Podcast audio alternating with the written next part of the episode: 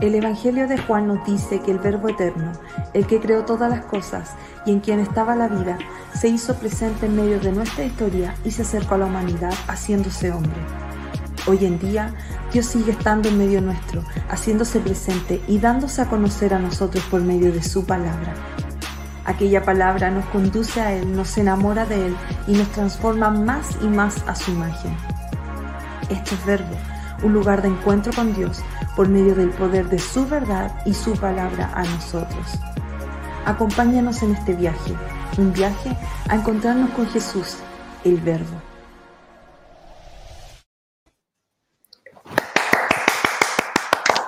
Hola. Hello. Hola a todos, ¿cómo están? Estamos de vuelta, estamos de vuelta con nuestro programa, con nuestro Vergo. No, qué molestoso eres, Tichauer. ¿Cómo están, chiquillos?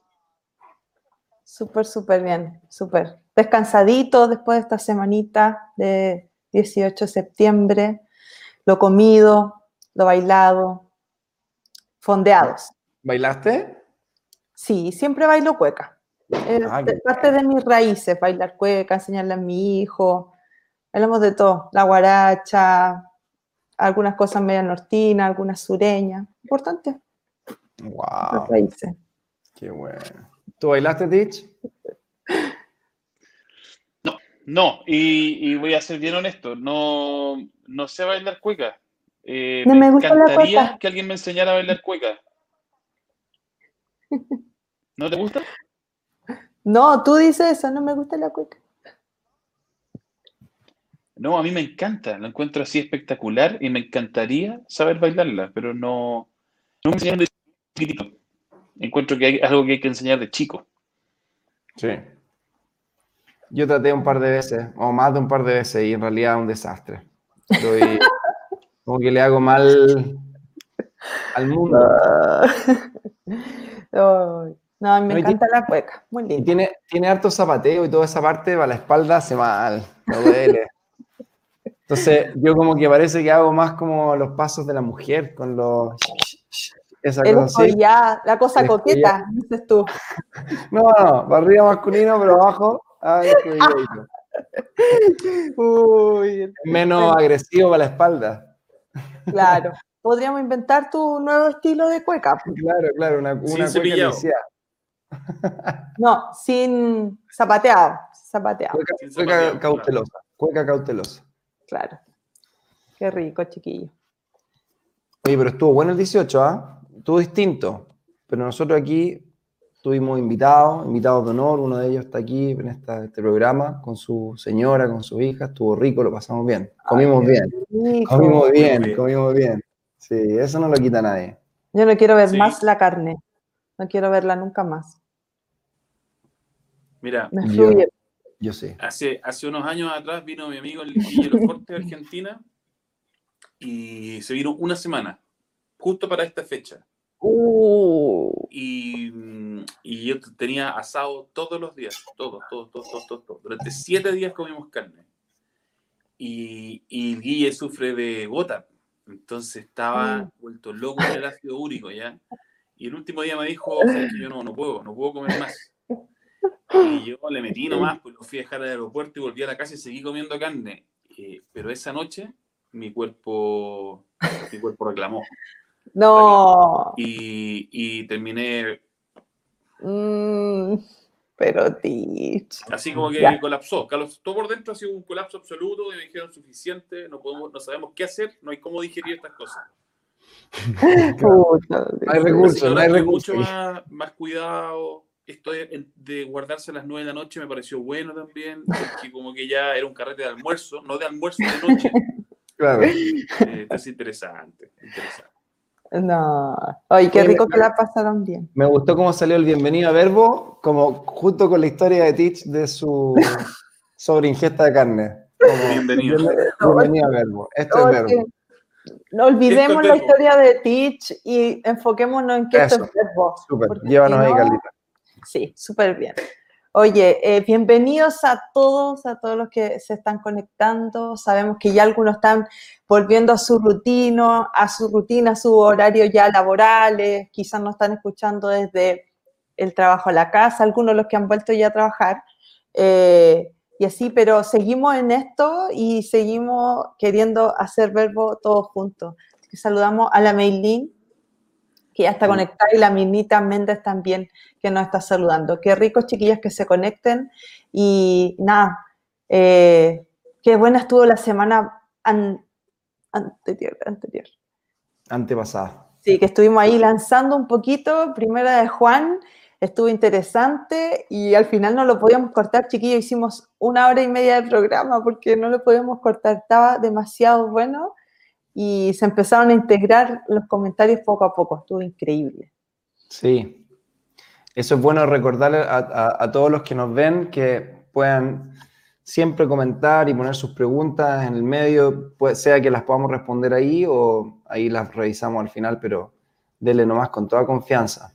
Sí, les recordamos que tenemos también eh, nuestro correo que es verbo.idlc.cl. Así que si ustedes hay alguna pregunta más profunda que quizás no se atreven a escribirla, eh, de repente igual uno es más vergonzoso en preguntas, pero dejamos abierto también este espacio para que ustedes puedan compartirnos sus preguntas y los chiquillos van a estar dispuestos a responderlas. Eh, y también, obviamente, lo esperamos con sus preguntas aquí en vivo. Esa es la idea, de ir haciendo esto juntos. Y lo otro que le quería recordar, que es súper importante, es que todas las opiniones vertidas en este programa son exclusividad de quienes las son la responsabilidad de quienes las reproducen, o sea, de Teach y de Verbo. ¿y quién te pidió que dijeras eso, Carlita? Eh, eh, ¿quién, está salvaguardando su espalda? No, nadie. ¿Nadie? Yo los guardo, los cuido a ustedes. Ah, ya, es pues cuidarla a nosotros. Yo pensé, yo pensé que había un tercero como, como ah, diciendo, Carlita, por favor, para la próxima di que esto, esos son ellos nomás. O, o tú, o tú te estás guardando de nuestros comentarios. ¿No? No, no, no, para nada. Es que quiero que haya mucha libertad, que no se Ah, ya, ya. Es por eso, porque quiero que todos se sientan libres de poder comentar y que no se sienta juzgado de que mi opinión de repente puede ser como que no, no, no estoy representando tanto el cristianismo, qué sé yo, por, por idea o por pensamiento. Y yo quiero que tengamos la libertad. Por eso ¿Tú no estás dando alas para volar? Sí, amigo, obvio, oh, siempre. ¿Ah? Yo, soy, yo soy una facilitadora. Oh, me encanta hacer esto. Oh, oh, no, yo, yo, pensé que, no sé, habíamos dicho un par de locuras con Tichi y por ahí era como, oye, por si acaso, no, está bien. Vamos, volemos entonces. Ojalá, que no, ojalá que no choquemos con un avión nomás. No, que vamos a chocar con la presencia de Dios. Que venga, nosotros. lo mejor. Vamos. Bueno, vamos, vamos entonces a una eh, en recapitulación de lo que partimos la semana dos anteriores, cuando dejamos lanzado que íbamos a hablar de la primera carta de Juan. Eh, quizá lo, bueno es recordar en realidad que eh, esta carta está escrita con un propósito bien puntual, que tiene que ver con una herejía que está ocurriendo y que está infectando la iglesia, a la iglesia que está en Éfeso, alrededor, de, por esos sectores, las iglesias del sector, iglesia que tiene una fuerte influencia griega. Y por lo tanto, cuando eh, Juan escribe esto, si ustedes se dan cuenta, si han leído también, me imagino algunos han leído ya la Biblia, el Nuevo Testamento, las cartas, tiene bien poco de carta en su estilo literario. Las cartas tienden a comenzar con una introducción, cierran con, una, con, una, con un cierre, con una conclusión, con unos saludos finales y todo. Nada de eso está en esta carta. Eh, y lo que hay en realidad es un... Eh, uno que se llama es un estilo literario, que significa, se llama amplificación, que es tomar un par de puntos y durante la carta ir repitiéndolos varias veces. En el caso de Juan lo hace con un arte bien poético, eh, muy hermoso en realidad, y, muchas referencias también a, las palabras de Jesús que también él registró en el Evangelio de Juan.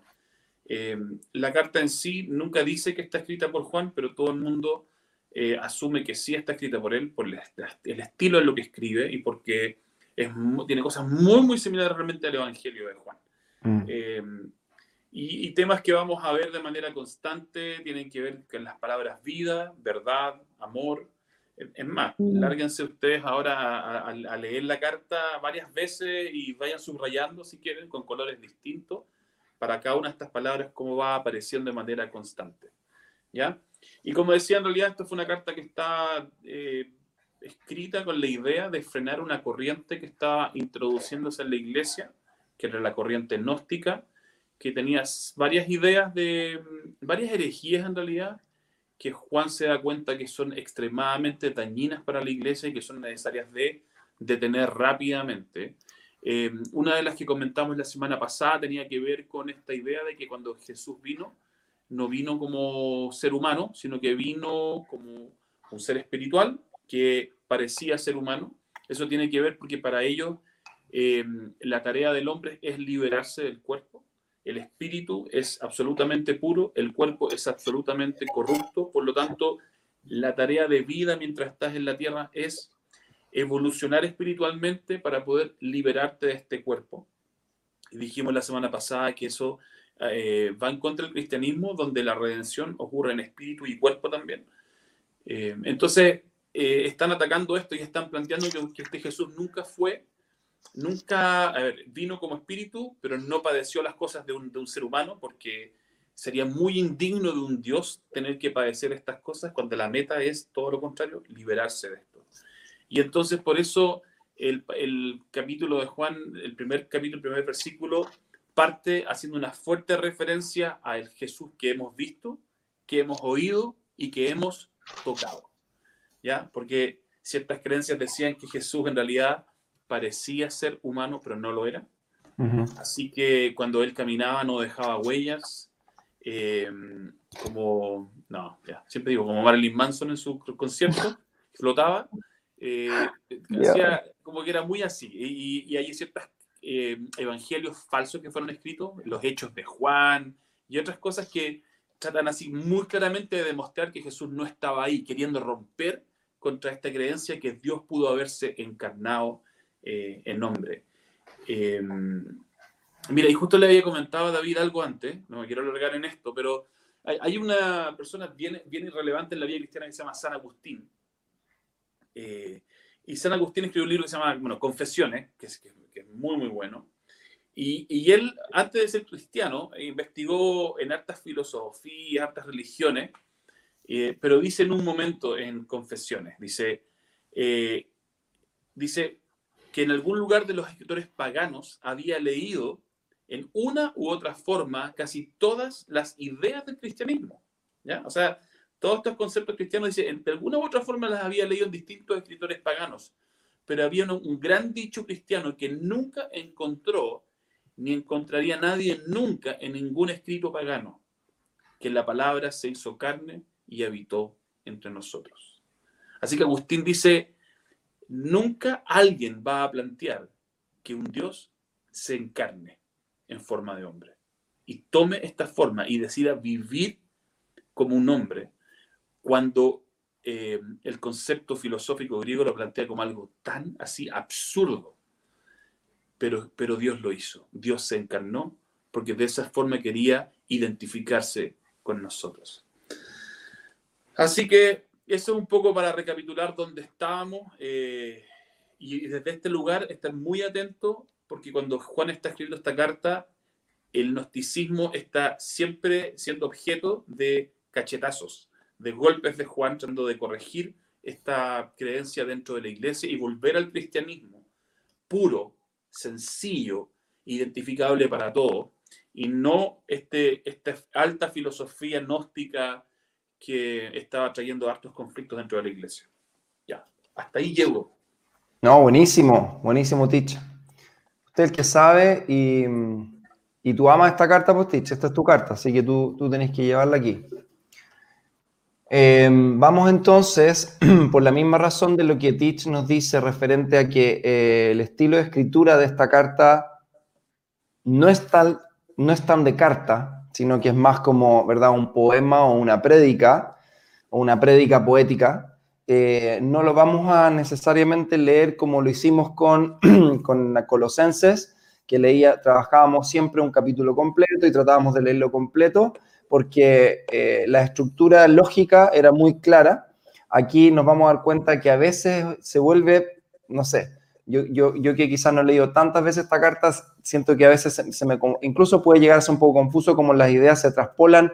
Eh, si uno está acostumbrado a, principalmente la literatura paulina, que va siempre, digamos, termina una idea, viene esto, esto se desprende de esto, esto es un poquito más así, ya está todo un poquito más mezclado, entonces también lo vamos a ir abordando este libro probablemente así, por zonas más pequeñas, ya, más que leer el flujo completo de un texto largo, no, no, no vamos a correr el peligro tanto de como de perdernos de la idea macro, porque la idea macro aquí está, como dice Teach, todo el rato, todo el rato, todas las ideas, si no la agarraste aquí, va a aparecer acá, va a aparecer acá, ¿ok? Así que aquí hay que eh, eh, eh, abordarlo un poquito distinto. Entonces vamos a leer ahora, estamos con la NBI, amigo en casa, tome ahí su Biblia, vamos a leer nuevamente el capítulo 1, versículo 1 al 4, y vamos a, aunque ya lo hicimos la, la semana antepasada, eh, es tan rico el capítulo 1 y, toda esta zona que vamos a, complementar con algunas cosas más, ¿ok?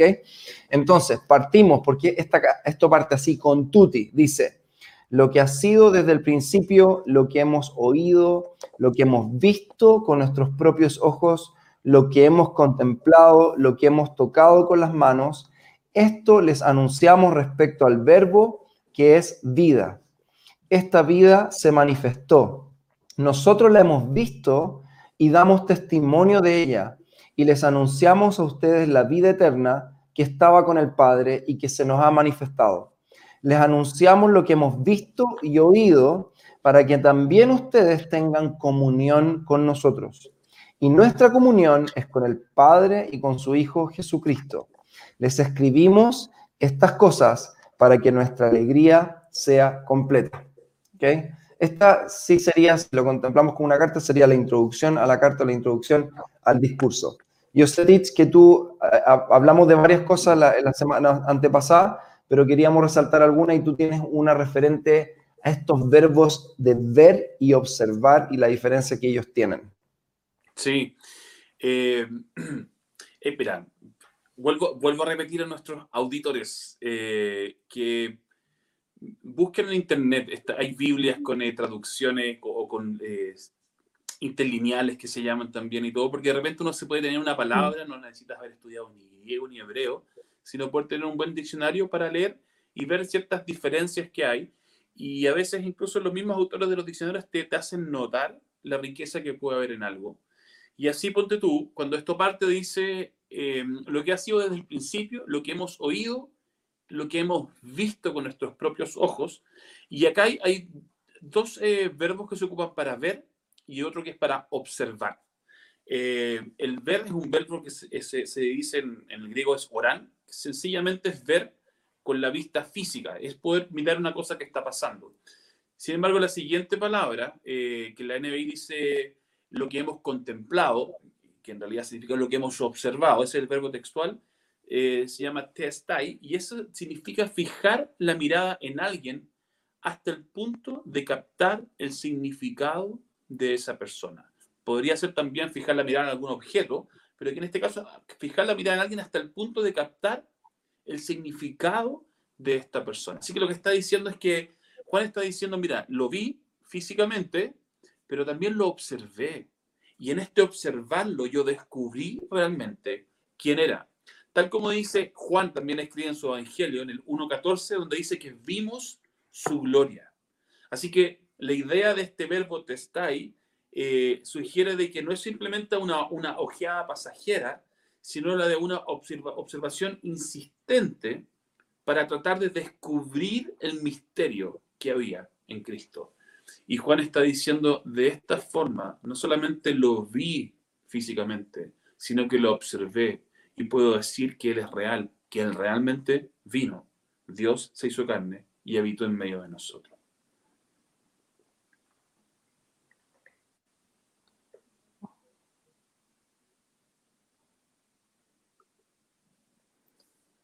Estás muteado, David. No te escucho, David.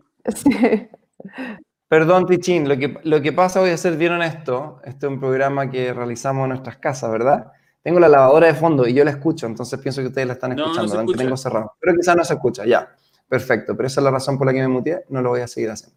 Em, eh, hay, hay, un, hay algo que en realidad no, me, llama la atención, aunque yo sé que acá la palabra es observar, hay algo que a mí me gusta mucho del tema de, del concepto de la contemplación, o sea, tomando acá la palabra que ocupa la NBI y entendiendo el significado que tú traes de observar, que es literalmente mirar algo, o, lo podrías repetir ahí, pero es como poner, fijar tu mirada, dice, hasta que ya... Hasta que se capte el significado de esa persona. Hasta que se capte el significado. Y eso es interesante porque eh, yo no entendía muy bien a qué se refería, eh, a qué, tiene que ver, o sea, a qué se refiere la disciplina de la contemplación, ¿ya? Y la disciplina de contemplación es súper interesante. Esto es quizá un paréntesis nomás, pero a mí me llama la atención porque muchas veces yo confundía lo que es meditación con contemplación, ¿ya?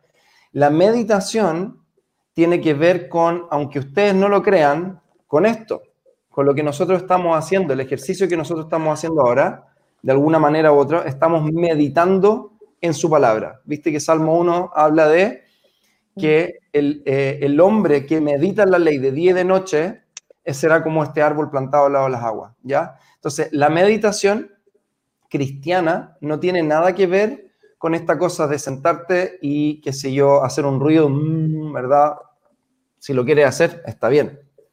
En la viña hacemos harto, mm, mm, pero cuando oramos, es otro tipo, y no tiene nada que ver con una postura corporal, no tiene nada que ver con ojo, no tiene nada que ver con llevar tu mente a, blanco, a, un, a un estado en blanco, sino que tiene que ver con nutrirnos de la palabra de Dios, ¿ya? Y literalmente masticarla y masticarla como las vacas lo hacen, literalmente rumean en la palabra, rumear, ¿no? Regurgitar. no, regurgitar, sí, pero... pero el, ¿Qué hacen las vacas, po? Sí, claro, porque las vacas lo que hacen es que comen, regurgitan y eso vuelve y lo mastican de nuevo y vuelve. Entonces, cuando la palabra dice que meditar la palabra del Señor es eso, es tener, es tener la, la palabra dando vuelta en nuestra mente y masticándole y sacándole todos los contenidos posibles. Ahora, existe una gran diferencia entre la meditación y la contemplación en el sentido de que la contemplación realmente no tiene que ver con traer, ni traer una agenda delante de Dios, ¿ya? Ni siquiera traer una actividad delante de Dios, sino que literalmente es presentarse delante de Dios con el único fin de hacernos uno con Él. ¿ya? Em, existe la oración catafática y la apofática, y la, la, contemplación está en la segunda categoría, que son tipos de oración y de disciplinas que en realidad no son propositivas, no son presentarme delante de Dios y decir, Señor, vengo por esto o Señor, tú eres esto, sino que al contrario es restar todo, no es llevar la mente en blanco, sino que no traer una agenda delante de Dios, sino que solamente hacerme presente delante de Él. ¿Para mm. qué? Para realmente entrar en lo que es como un matrimonio, una unión espiritual. Entonces el silencio, la contemplación, son disciplinas que nos llevan solamente a comunicarle a Dios, estoy aquí. Ni siquiera vengo a, que me digas algo, a que prenda, sino que quiero estar. Entonces es interesante que David dice una cosa demandada del Señor, que está todos los días en su santuario contemplando su gloria. Contemplando su gloria. Y él lo que, él lo que está diciendo, lo único que quiero hacer es sentarme, deja, déjame estar, déjame estar ahí. Y estar tanto rato y tantas veces que sencillamente mi espíritu se haga uno con el tuyo. Mm.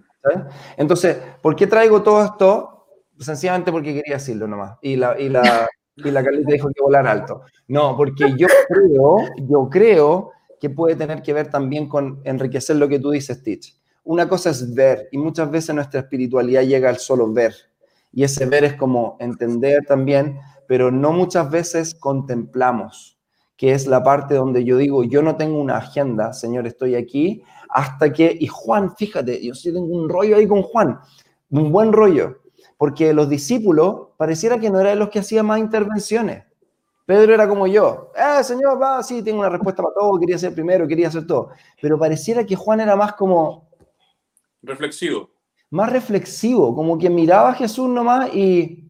Más rumiante. Más rumiante. Era un meditativo contemplativo. Era más natural esto. Entonces yo creo que por eso él también le, habla de estas figuras tan como lo hemos tocado, lo hemos visto, lo hemos contemplado, tanto así que llegado a amarlo como lo no sé. Eso quería decir. Oye, yo le doy un aplauso. no, Oye, de verdad. y solo decir nomás que efectivamente la palabra es rumiar, ¿ah? eh, regurgitar es lo que me pasó el 18. no, no, no, no, no, no. Pero, oye, es que íbamos tan bien, ¿de verdad? Deja tu comentario fuera allá. es que son los dos, es rumiar y regurgitar, sí es verdad. Ahí andan juntos. Rumear dice la Vale. Sí, porque la Vale dice rumear. Mm. Sí, rápidamente. Bueno, ahora voy a, perdón, ¿tú ibas a decir algo, Titch, referente a esto? ¿Tú ibas a rumiar algo? No, no, no, es que solamente quería conectarlo con el versículo 4, cuando hablas de, este, este, de esta contemplación de Dios y al final del versículo 4, que todavía no llegamos, pero me adelanto, le escribimos estas cosas para que nuestra alegría sea completa. Otras versiones dicen para que vuestra alegría sea completa. En realidad es, ¿cómo es completa? Bueno, cuando tenemos revelación de Dios, cuando nuestra, mm. Cuando nuestra revelación se expande más y se expande más, y entonces, ¿y cómo hacemos eso? Contemplando. Si es contemplando a Dios en realidad y entendiendo más quién es Él y enamorándonos más de Él, que nuestra alegría es completa. Solo estar ahí nomás. Carlita, ¿iba a comentar algo? No, que me encanta que hueles. Ah. Este meditación versus contemplación. Dijiste tanto en un corto momento, creo que yo misma voy a tener que volver a ver este capítulo de Verbo, porque aprovecho de decir que estos capítulos están en YouTube y también quedan en Spotify, entre paréntesis, porque de verdad dijiste mucho, mucha riqueza, pero dijiste muy corto, amigo. Fue como... Deténganlo. curso de formación espiritual, Escuela del ah, Reino. ¡Pum! Listo, lo pasé. Ya, pero espérate. Yo quiero, yo quiero ir a lo, que, a lo que estaba aquí en el texto y habíamos planificado hablar, que en realidad me parece algo lindo, no es nada así. Ah, pero es bonito, creo, recordarlo y enfocarlo bien, porque dice en el versículo 2: Esta vida se manifestó, nosotros la hemos visto y damos testimonio de ella ya, testimonio de ella. Y esa palabra como que se me resaltó cuando estaba leyendo ¿no? esta semana. Y fui a buscar el significado a ningún diccionario griego, ni hebreo, ni arameo, sino sencillamente a un diccionario. Y hay dos definiciones de testimonio y me parece súper linda porque creo que completan dos lados de la moneda. Uno, una definición es que el testimonio es la declaración que hace una persona para demostrar o asegurar la veracidad de un hecho por haber sido testigo de él. Entonces, lo que Juan está haciendo esta introducción básicamente es dar testimonio de la veracidad de Jesús y literalmente del hecho, del hecho concreto de que Jesús se hizo hombre ah, y que no es una cosa abstracta, ya que se hizo algo, se hizo con, concreto, fue concreto, fue, se hizo eh, carne y hueso en medio nuestro. E interesante que también tiene un segundo, segunda definición, que testimonio es la prueba que sirve para confirmar la verdad o la existencia de una cosa y pueden parecer similares, pero para mí me parece interesante porque creo que cuando leí esa definición entiendo que la prueba, ¿ya? Porque una cosa es una declaración de que algo es veraz, de que algo es. Y ese es Juan diciendo el que hemos tocado, el vino, babá, etc. Pero luego dice, damos testimonio. Pero ese testimonio lo podemos dar de esa manera como también podemos ser el testimonio, ¿ya? Ser testimonio y podemos, por ende, ser este segundo significado de testimonio, ser la prueba que sirve para confirmar lo que, está, lo que se está diciendo. ¿Ya? Y esto me hace recordar y me hace pensar, y lo comentaba con Tich, que el verdadero significado, la verdadera en realidad eh, esencia del testimonio cristiano no pasa primero por un comportamiento eh, impecable de vida. ¿ya? Y yo aquí quiero, aquí sí que vierto mis opiniones. A mí el, concepto del testimonio cristiano y de llevar un buen testimonio, que es bíblico, ojo, que es bíblico, muchas veces lo, lo, tomé como desde este sentido de tengo que tener un currículum perfecto y un performance perfecto en todo lo que hago, porque el momento de que deje de hacer eso, no solo le fallo a Dios, sino que fallo el testimonio de Cristo para el otro y, le, y, todo se, y todo se mancha y todo se distorsiona. Entonces, la verdad es que si tú lo asumes de esa manera el testimonio y el testimonio cristiano, al cual sí estamos llamados a, dar al mundo, ser testimonio de Cristo, va a ser realmente terrible verlo de esa manera porque nos vamos a equivocar. Y de hecho lo vamos a leer unos versículos más adelante. Si decimos que no pecamos, somos, mentimos. Entonces, ¿cómo vamos a dar un testimonio de Cristo si es que es a través de esta vida, estos cuerpos, nuestro mundo muchas veces que tiene fallas? Pero recuerda entender que en realidad el mejor testimonio, ojo, y esto lo anoté aquí, sencillamente el testimonio es nuestra historia marcada por aquel que vino y se hizo hombre. Es nuestra, es nuestra propia vida siendo tocada por el que tocamos, nuestra vida siendo vista por el que vimos, ¿me entiendes? Es, el, es nuestra vida en el, y el efecto de Cristo en nuestra vida. Y esa es nuestra historia. Y nuestro testimonio no tiene que ser esta cosa perfecta, este currículum perfecto, sino que realmente es el todo de lo que Cristo ha hecho en nosotros. ¿Me entiendes? Y yo creo que no hay cosa más poderosa que tu testimonio. Y muchas veces gente dice, pucha, yo no sé, no tengo, yo pienso, no tengo un testimonio tan increíble porque en mi conversión, pero la verdad es que todo lo que Jesús ha hecho en mi vida es la prueba de que Él es real. Y lo, y lo que nosotros podemos compartir al momento de compartir de Jesús y de testificar de Jesús es obviamente la declaración de quién es Jesús, lo podemos hacer, que es el, el evangelismo declarativo, la declaración del mensaje, pero también ser el testimonio. Y cuando somos el testimonio, decir, eso que te estoy diciendo ha tenido este efecto en mi vida. Ha tenido este efecto en mi familia, ha tenido este efecto en mi historia. Yo antes hacía esto, ahora no lo hago. Ahora, aunque lucho con esto, yo ya soy distinto. Y eso creo que es el correcto significado del testimonio. Es una historia marcada por aquel que vino a cambiar nuestra historia para siempre. Y si tú te das cuenta, en la iglesia, en el mundo donde crece, una de las formas más potentes de evangelismo de la iglesia históricamente es sencillamente el testimonio de las personas. Gente que ha sido completamente transformada. Y creo que eso lo hemos perdido en la iglesia y hemos querido solamente predicar a Cristo desde la declaración, pero hemos olvidado decir, mira, ese Cristo marcó mi mm. vida.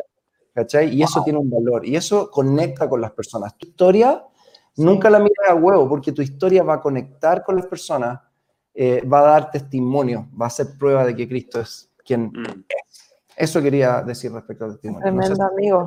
¿O no? No, súper, súper, de verdad. Sí, y en más, yo quería...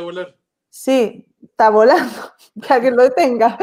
Está súper bien. Oye, lo que quería decir, que me acordé mucho, es que muchas veces escuché como esta, decir, no es que yo nací en la iglesia, no, no, tengo mucho testimonio.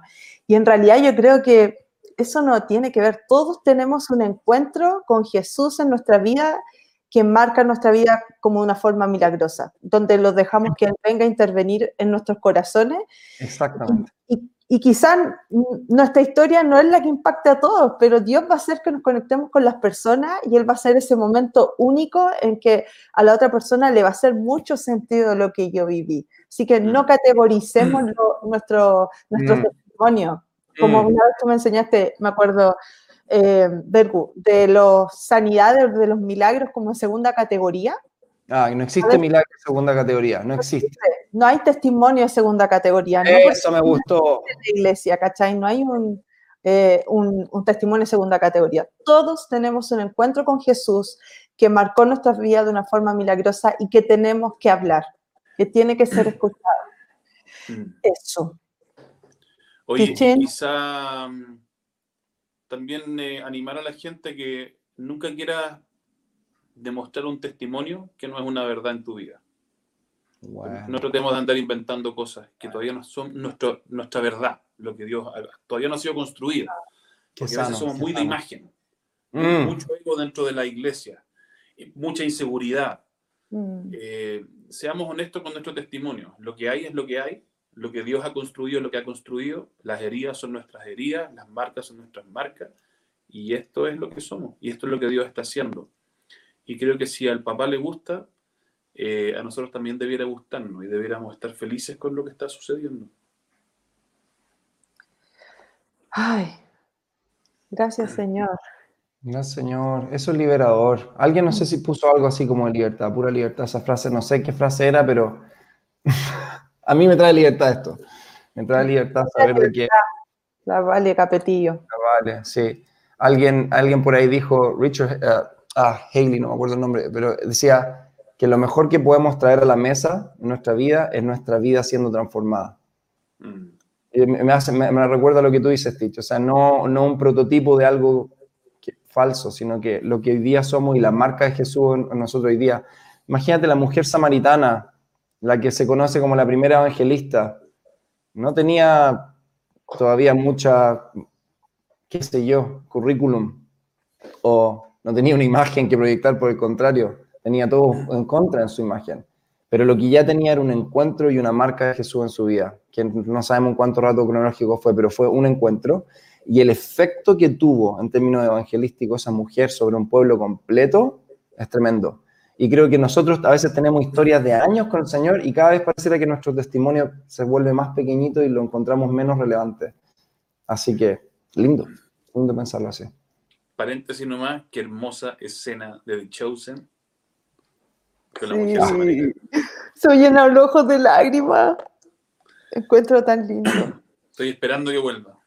Sí, ardió acá en las redes sociales, amigos. Solamente les comento eso. Ardió un poco en este, en este momento en que nos enfocamos en lo del testimonio, porque creo que, que algo pasó en los corazones, que algo Dios nos no empezó a hablar eh, acerca de nuestro testimonio. Así que gracias Señor por eso. Dice Sara, eh, es vital ser honesto y transparente en lo que ha sido dado y en lo que aún no. Qué tremendo. Sigamos. Vamos. David. ¿Yo? Súper. Claro. Ah, perfecto. Comunión. Esta palabra se nos quedó afuera del tintero. Dice, versículo 3, les anunciamos lo que hemos visto y oído para que también ustedes tengan comunión con nosotros. ¿Ya? Y nuestra comunión es con el Padre y con su Hijo Jesucristo. Eh, esta palabra comunión eh, eh, en lo original es la palabra koinonía. Entonces, creo que es relevante traerlo a la mesa. ¿Por qué? Porque en el fondo habla de un compañerismo especial, particular, que aquí Juan no está diciendo ni a la iglesia ni a, un no creyente está diciendo yo no puedo tener eh, contacto contigo, relación contigo, sino que lo que él está diciendo es que eh, en la medida en que abrazamos a Jesús y las personas abrazan a Jesús, aceptan a Jesús, finalmente vamos a poder tener otro nivel, llamémosle de comunión en español, otro como una comunión más profunda, una comunión espiritual. Y esta comunión es la que hace específicamente referencia a esta palabra coinonía en el Nuevo Testamento, que tiene que ver con, un, con una participación unos con otros en aquello que es común para nosotros, una participación en aquello que para todos nosotros es común. ¿Y qué es lo que dice Juan acá? Nuestra comunión es con el Padre y con el Hijo. Entonces, para mí esto, y leí varias cosas, pero la mejor imagen para mí es como es la, comunión, la coinonía se genera cuando está el Padre sentado a la cabeza, está el Hijo ahí, y nos vamos sentando en la mesa en la medida en que abrazamos a Jesús y compartimos nuestras, tenemos una, nos compartimos a Jesús. Es bien loco, no sé si se entiende, pero compartimos la herencia, compartimos lo que tenemos en Él, compartimos aquel que es para todos nuestro pan. ¿ya? Y si nosotros vamos a Primera de Corintios 10, 14, 16, es interesante, lo voy a leer rápido porque yo también Tich quiere hacer una mención a esto. Acá Pablo, que también está en un, está en un contexto de exhortación bien fuerte, trae el tema de la cena, de la Santa Cena con la que conocemos, eh, y dice, por tanto, mis queridos hermanos, huyan de la idolatría. Me dirijo a personas sensatas. Juzguen ustedes mismos lo que digo.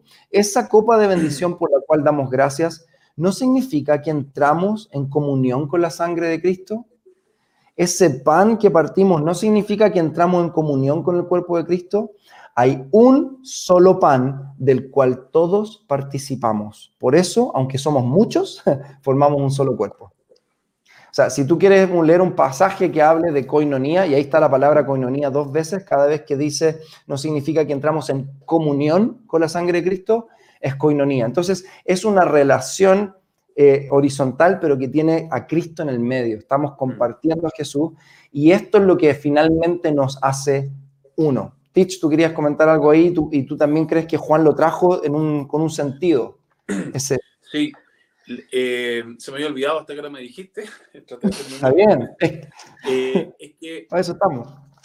uno de los problemas esenciales, y sabéis que lo, vamos, lo, vemos en muchas cartas, es eh, que, es un problema para, el hombre y para Satanás también, es que el cristianismo trae unión, y en este caso común unión, la comunión. Y la, esta cultura gnóstica, esta filosofía, lo que generaba era, y decía que la evolución espiritual, que es lo que todos deben buscar, está dado por el conocimiento.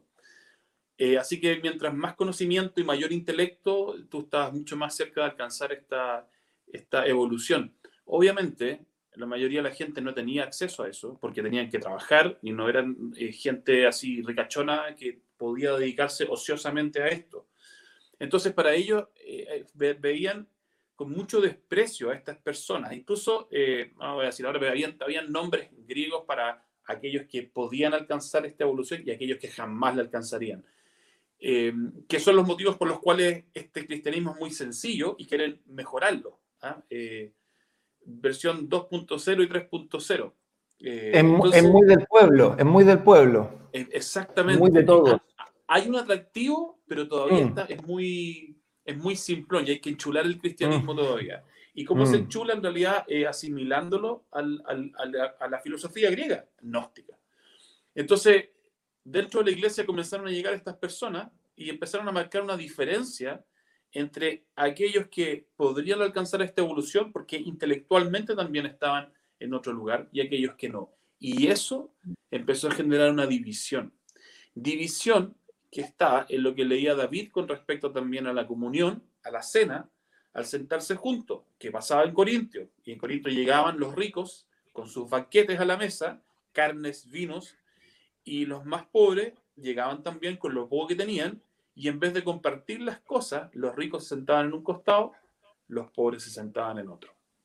Mismo problema que enfrentamos en Gálatas cuando eh, está un mensaje que es para la gente común y corriente, no judía, y Pedro, Pedro, que después es reprendido por Pablo, empezó a comer las carnes que eran preparadas para los judíos. Había toda una preparación para la carne que era para los judíos y otra distinta para los que eran gentiles. Y también empezó a haber una separación donde habían mesas para judíos, para judíos cristianos y mesas para cristianos gentiles. Entonces, siempre está la tensión de esta división. Y personas como Juan, que además Juan es un amoroso, así un pastor de corazón, lo que quiere evitar es que comiencen estas divisiones dentro de la iglesia. Quiere evitar algo que sabe que es un problema que puede mm. destruir el cuerpo. ¿Por mm. qué? Porque somos todos uno y debiéramos caminar en coinonía, en una común unión. ¿Por qué? Porque todos, cuando llegamos al cristianismo, somos atraídos y nuestra puerta de entrada es una cruz donde solamente llegamos cuando reconocemos que nuestra vida independiente de Dios no puede seguir, que nuestros caminos de tratar de, de de nosotros autogestionarnos no es suficiente y sentimos la pérdida del vacío de no poder encontrarnos con Dios de manera profunda. Entonces llegamos a este punto de verdadero arrepentimiento, reconocimiento de que necesitamos ser salvados, necesitamos que alguien intervenga en nuestra vida, necesitamos rendir nuestra vida a alguien. Desde ese lugar nadie puede jactarse de nada más que, como decía Pablo, de Cristo y este crucificado. Preacher, brother. Oye, la Silvi Sánchez eh, nos hace recordar eh, la oración de Jesús en Juan 17, cuando Él ora y pide que seamos uno como Él con el Padre lo son. Y mm. después dice, para que el mundo crea que tú me has enviado, exactamente lo que ya estaba pasando en la primera carta de Juan, que ya estaban como dudando. Mm. Buenas, Silvi.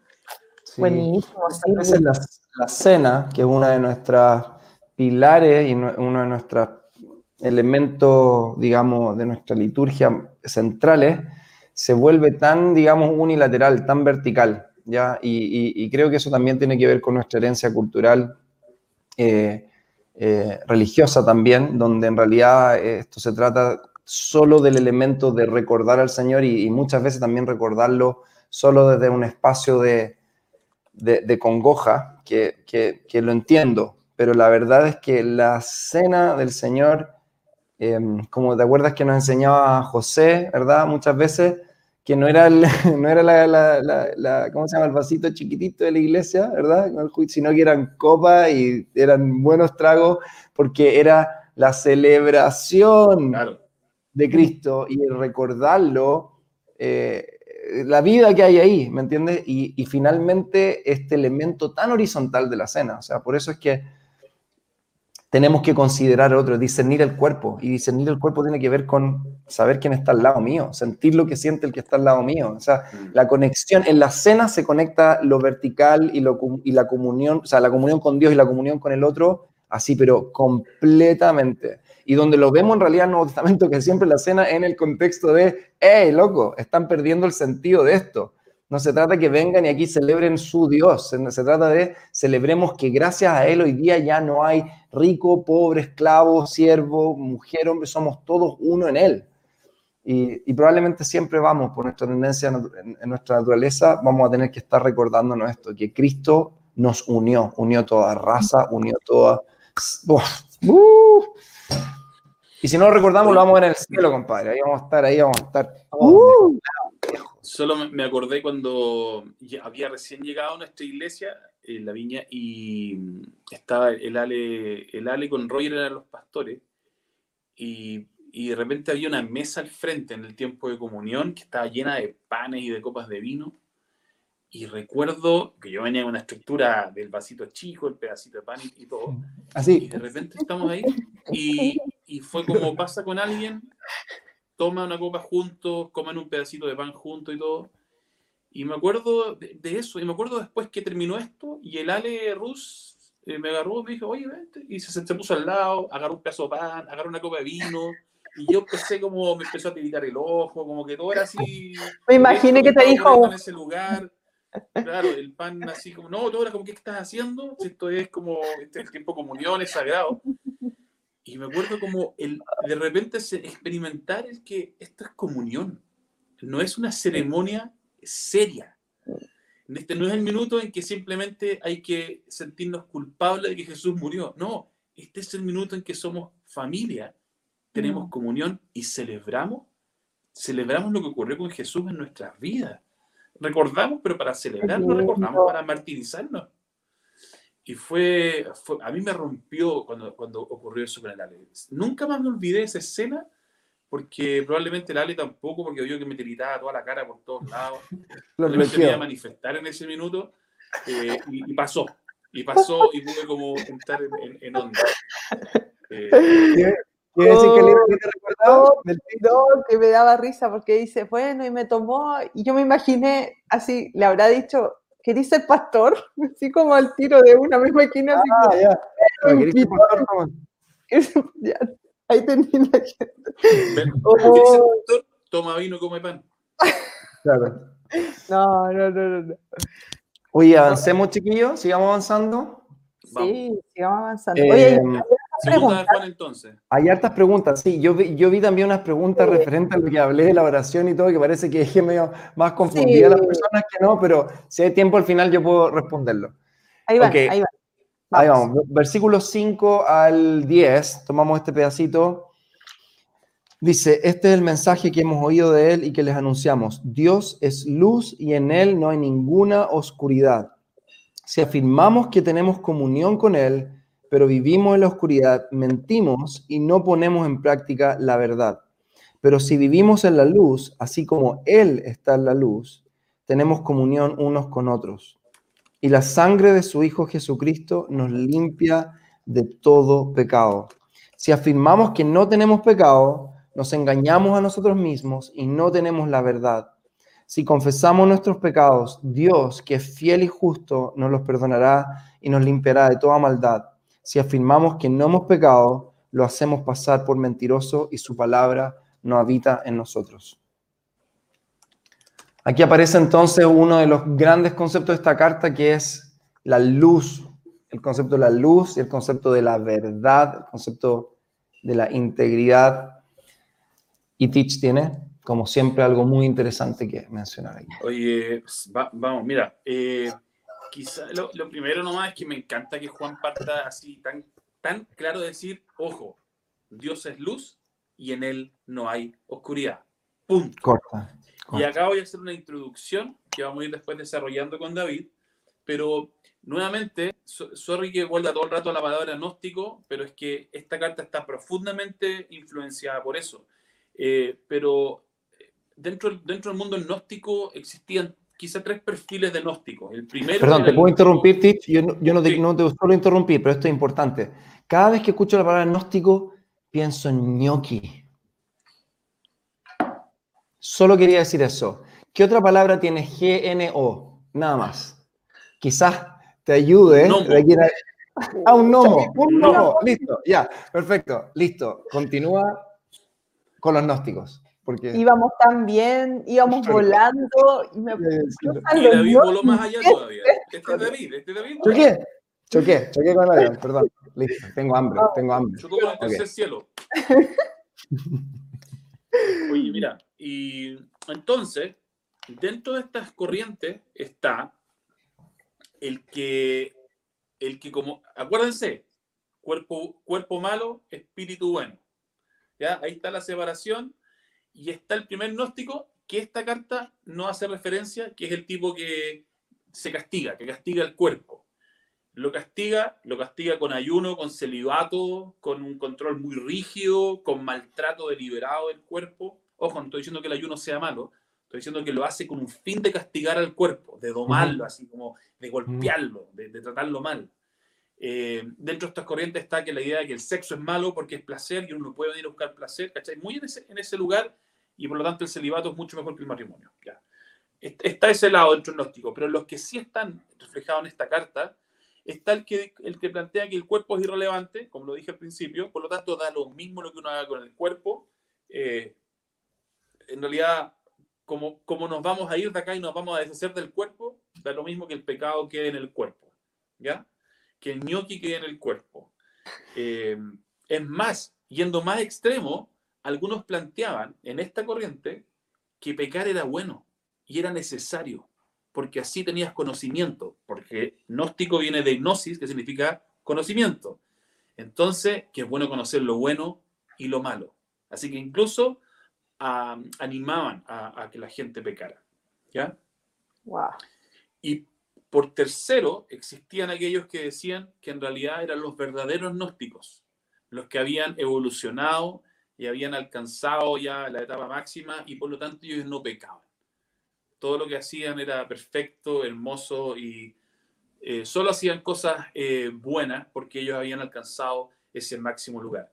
¿Cómo, ¿Cómo, podemos ver esto? Porque en el punto anterior, eh, el que el cuerpo es irrelevante, en el versículo 6 vemos que dice, si afirmamos que tenemos comunión con Él, pero vivimos en la oscuridad, mentimos y no ponemos en práctica la verdad. Ojo, sea, no, no podemos decir que somos de Él, pero practicamos cosas que no son de Él.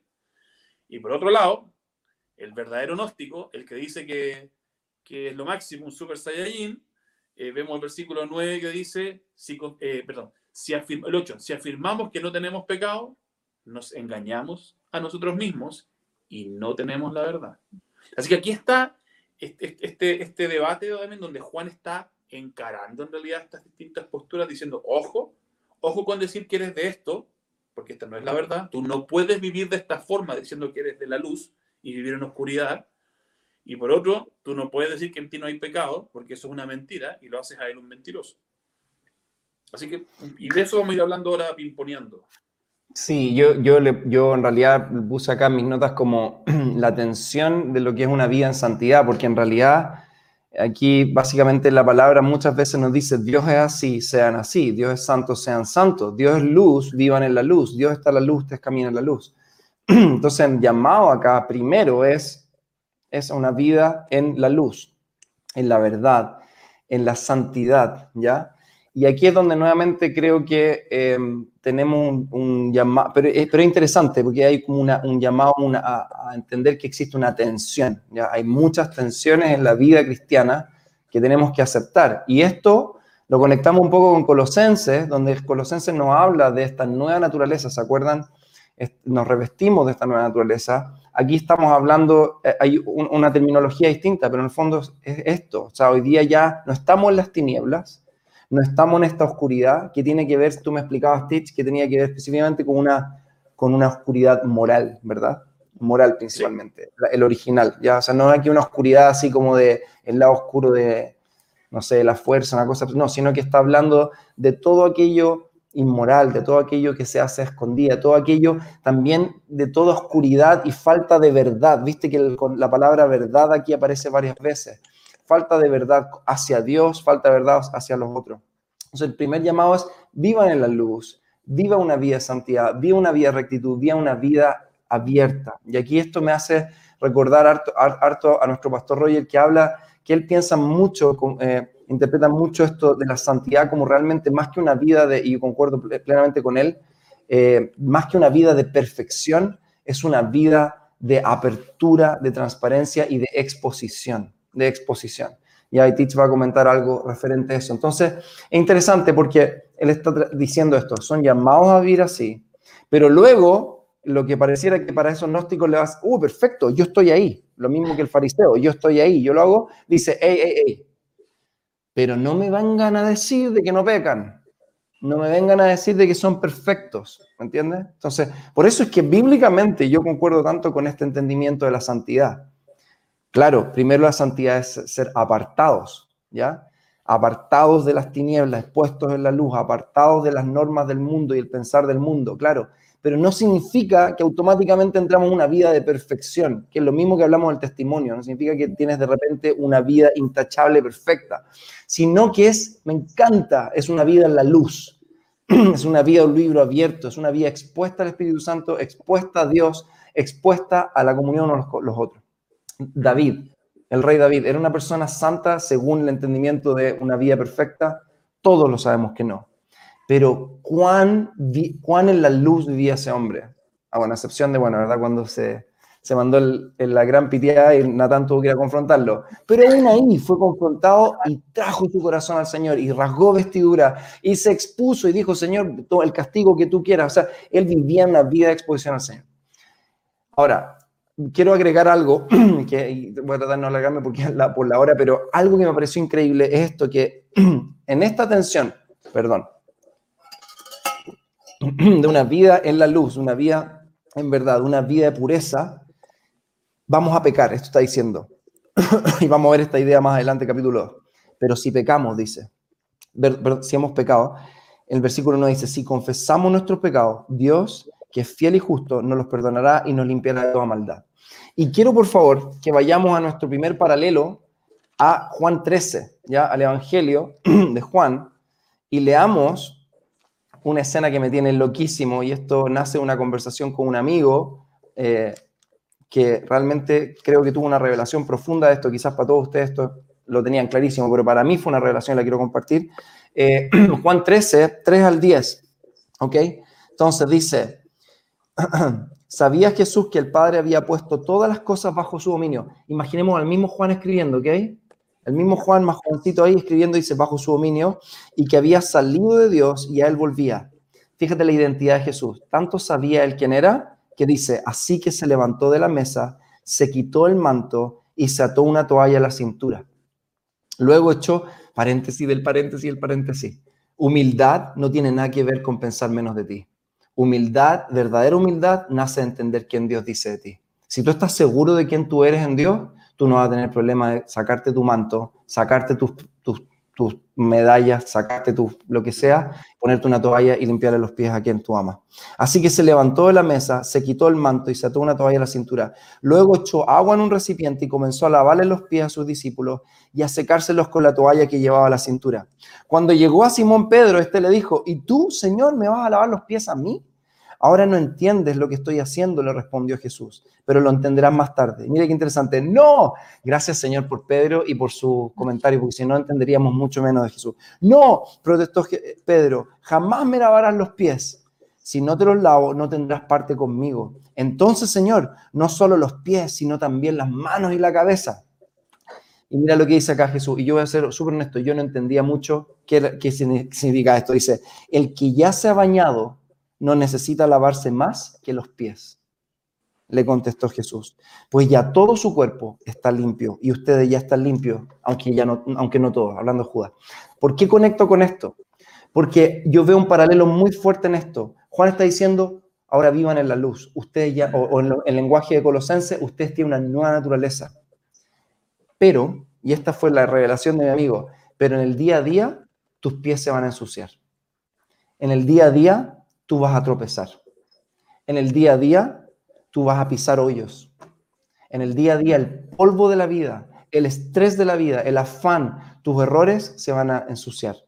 Entonces, Pedro cuando dice, yo quiero tener parte contigo, límpiame completo, Jesús le dice, hey, tú ya fuiste limpiado. Y es lo mismo que el Señor nos dice, ustedes ya son santos, lo que Juan nos dice, ustedes ya viven en la luz, pero sus pies se van a ensuciar. Y no pretendan andar flotando por el aire, como estos gnósticos. Tus pies se van a ensuciar, vas a fallar en el camino. Pero si fallas, y lo vamos al capítulo 2, si confesamos nuestros pecados, Dios que es fiel y justo nos los perdonará. Entonces, el versículo 9 es la provisión del perdón de Jesús para tu día a día, para, tu, para tus pies sucios. No para, no para lavarte por completo, porque Él lo hizo una y sola vez para ti. Pero para cuando tú falles, cuando tú peques, si tú vives en la luz, no significa que no se van a ensuciar tus pies. Pero cuando se ensucian, Juan está diciendo amorosamente, como dice Teach, él es fiel y justo. Él te va a perdonar. Él va a ser así. Solo arrepiente, devuelve a Él y Él se va, Él va a lavar tus pies. Él va a lavar tus pies.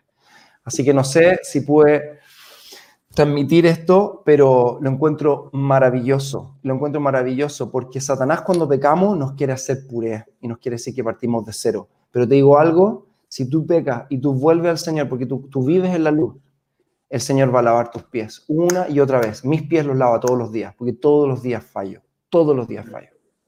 Punto. Wow. ¿Vamos con el capítulo 2? Vamos con el A. No. Teach, teach, teach. Déjame, déjame, déjame solamente el 1 y 2. Déjame solo el 1 y 2 porque yo creo que en realidad debería estar en el 1. ¿Puede ser por eso? Mira. ¿O no? Eh, quiero decir un par de cosas de lo que estábamos eh, viendo recién. Pero por favor. Los pasajes del 5 al, 10 son, eh, son bien, bien ricos en lo que está diciendo.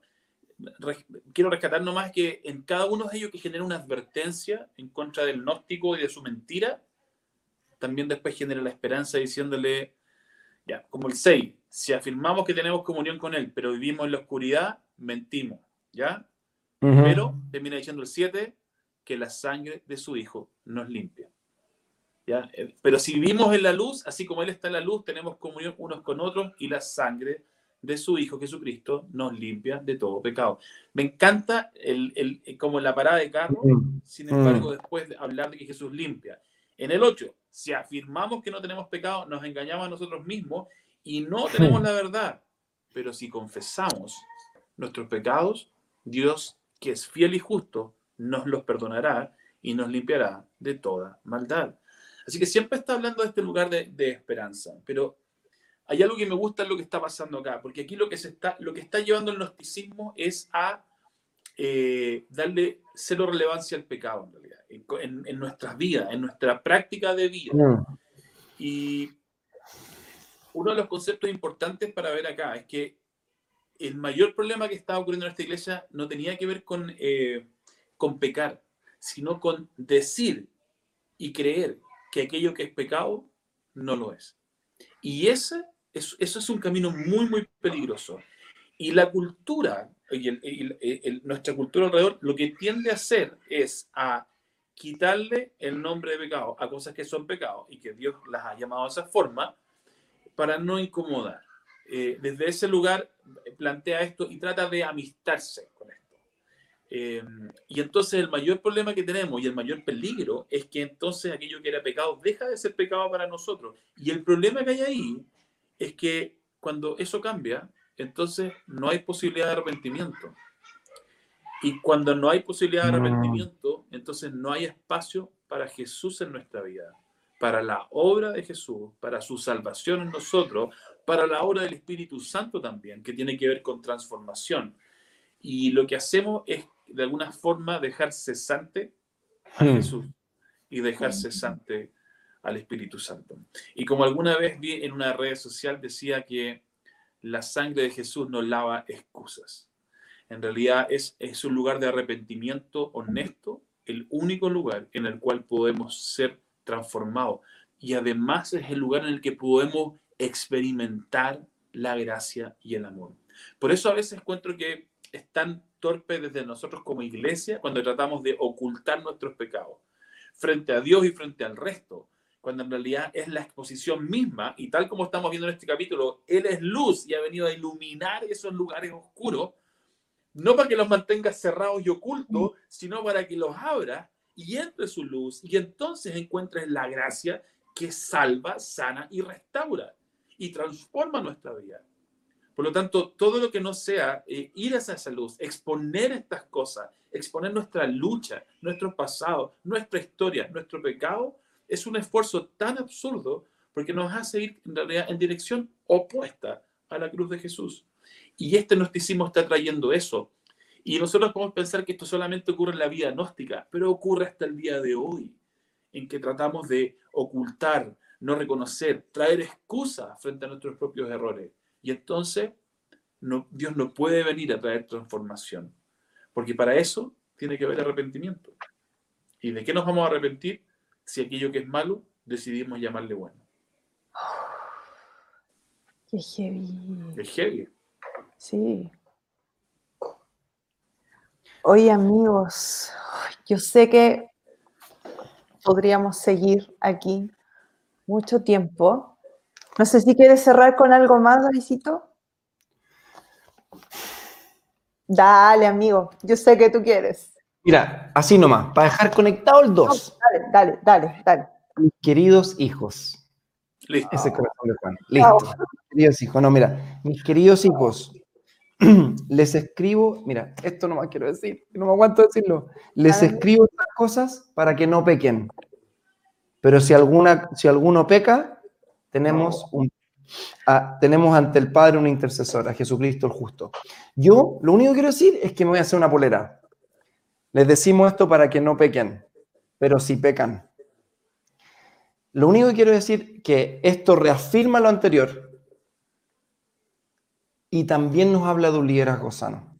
Cuando yo leí esto, va a sonarme autorreferente, pero es como que nos vi con March tomando eh, el liderazgo de, eh, de, los jóvenes en su momento y parándonos adelante en varios momentos hablándoles, qué sé yo, de relaciones sanas o, hablando de nuestra historia o hablándoles de nuestros errores y, llevándole la palabra y vi que en realidad en ese momento ese era nuestro motivador.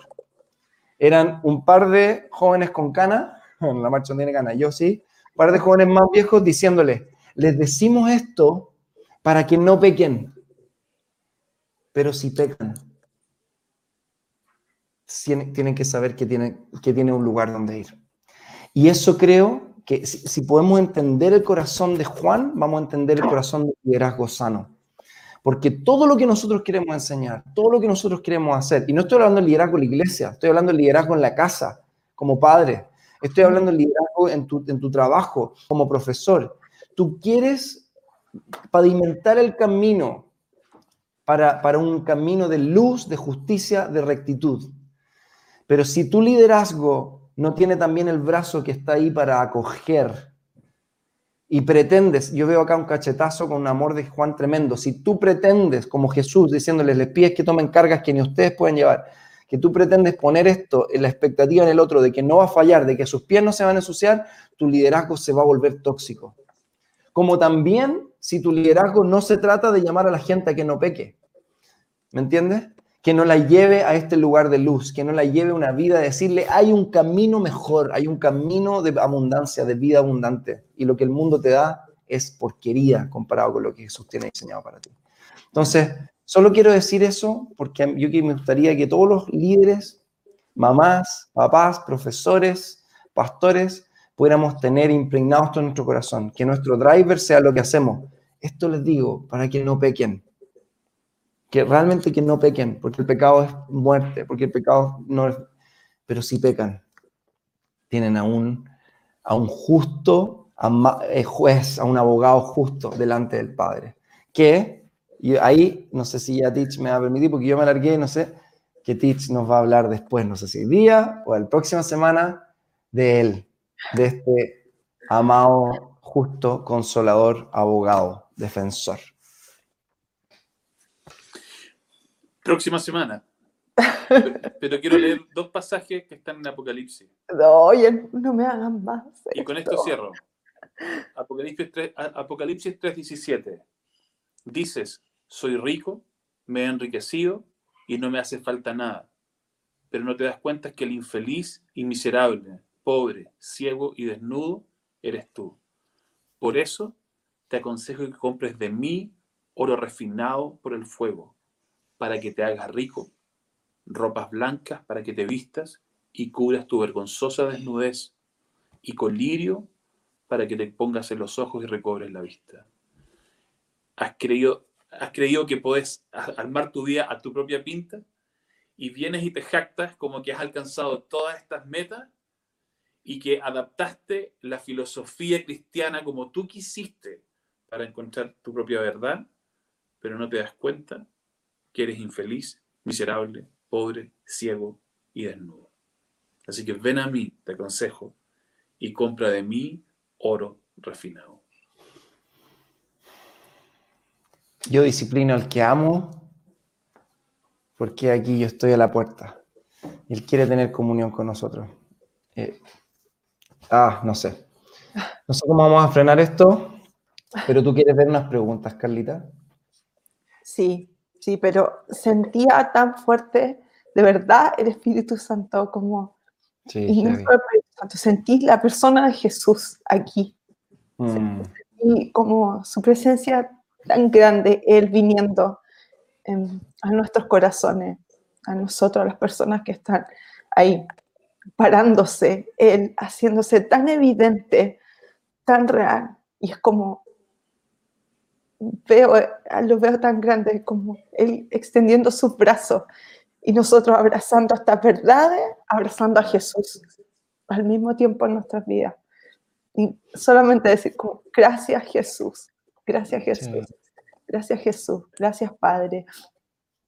Gracias. Y voy a leer porque está, muchas personas están comentando, muy agradecido, eh, muchos comentarios, pero también no quiero perderme la- las preguntas que habían hacia arriba. Eh, la Meilín había preguntado sobre cómo se llamaban los tipos de oraciones, David. Esto es peor que ñoqui. Ah, oración catafática y la oración apofática. ¿ya? Calafate.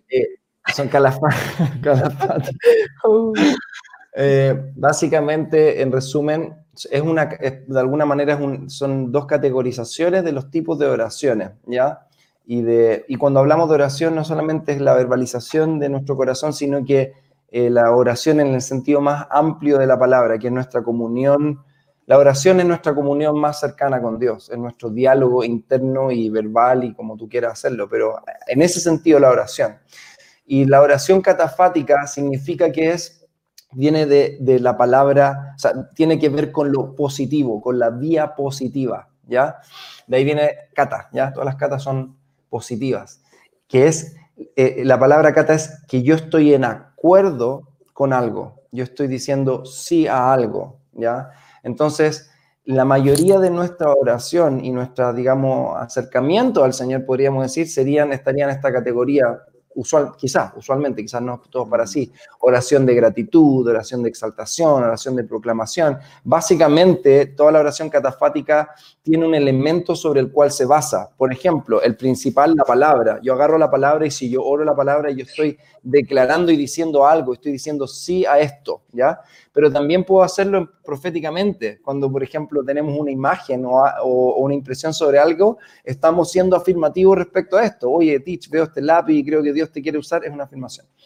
Entonces, prácticamente, uno diría, bueno, todo está ahí, pero también está la oración apofática, que, es, que tiene que ver más con eh, una espiritualidad mucho más eh, eh, negativa, y bueno, es difícil decirlo, vía negativa, pero no negativa en el sentido peyorativo, sino que tiene que ver con la abstracción de cosas, ¿ya? La abstracción de elementos.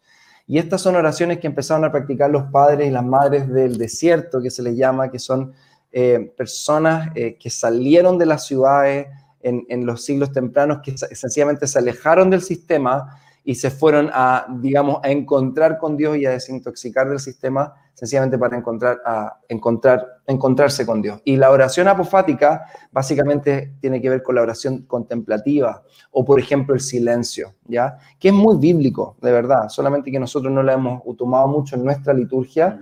Eh, pero básicamente es el, remover elementos, incluso mira, puede ser esto, suena raro, pero no es venir y decir Dios tú eres bueno, sino que yo remuevo eso solo para estar en presencia de Dios.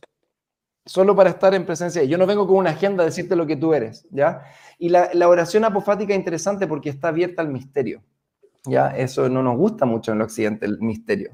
Y eh, la oración apofática acepta que podemos decir, mira, por ejemplo, la catafática dice, Dios es grande.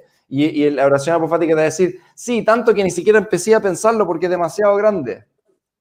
Así que que tus palabras sean pocas, quédate No, Dios es bueno, sí, es demasiado bueno. Es, como que está ok con que Dios no quepa nuestra cabeza y no trata de meter a Dios en nuestro entendimiento. Entonces, ¿qué básicamente podemos concluir de esto? Y lo vemos la palabra, mirar, contemplar, declarar, hacer silencio que necesitamos de estas dos vías de nuestra, en nuestra espiritualidad, porque si nos volvemos muy catafáticos, luego queremos, mira, Dios es así, y yo te lo voy a mostrar, Dios es así, y es así, y mide así, y mide así, ¿cachai? pero eh, nos vamos a olvidar de que Dios es un misterio. Y tampoco podemos irnos por este lado porque somos llamados a declarar quién es Dios. bueno, no sé si ahí pudo ser un poquito más claro, pero son básicamente esas dos grandes categorizaciones y la contemplación es una oración apofática que nos cuesta más. A mí me cuesta que me callado delante de Dios, debo admitirlo, mi cabeza se va a cualquier cosa, pero eh, cuando he logrado, digamos, estar sin una agenda delante de Dios y sencillamente encontrar placer en estar con Él y en lo que Él tiene para mí, es Ah, tremendo. Que les animo a hacerlo. Uy, me, perdí. ¿Podías partir de nuevo?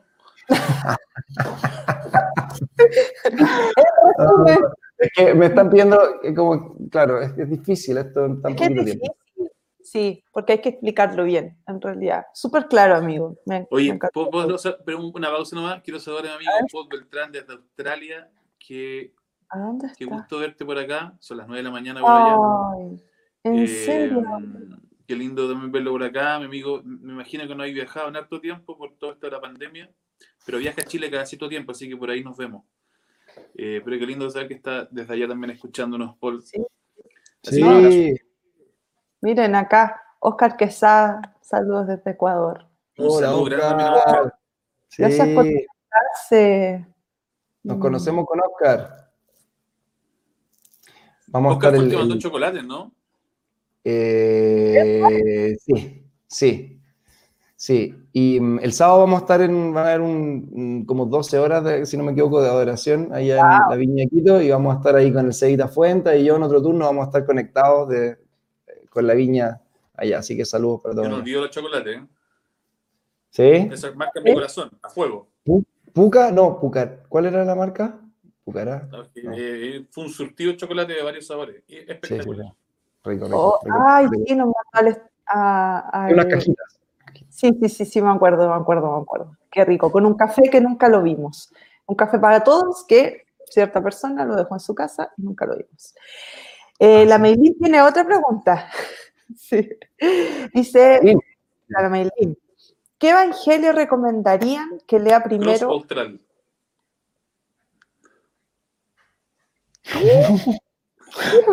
No, por el calafate que está hablando este otro. Ah, ya, pero vamos a la Meilín, pues chiquillo. ¿Cómo se nos Ya, ¿qué evangelio le recomendarían que una persona que está recién conociendo a Cristo comenzara a leer? Marco. Marcos. Juan. Marcos. Juan. Ya, yo Lucas.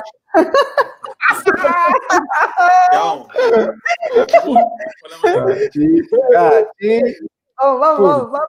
Dale, dale, K, chi, pum. Ya. ¿Viste? Juan o Lucas. Yo, yo, yo soy de este orden. Yo iría por Marco. Así que es un resumen de los evangelios sinópticos y después pasaría a Juan. Ah, a todo esto, Marco no es un resumen en realidad, es el primer evangelio que inspira a los otros a escribir. Eh, pero, pero es un buen compilado, fácil de leer. Y Un the best of. Eh, Mai, hágale caso a Teach. Vaya por allá mejor. Oye, queremos saludar a muchas personas, ya estamos eh, súper en la hora. Eh, gracias a los que se pudieron conectar, amigos, de verdad.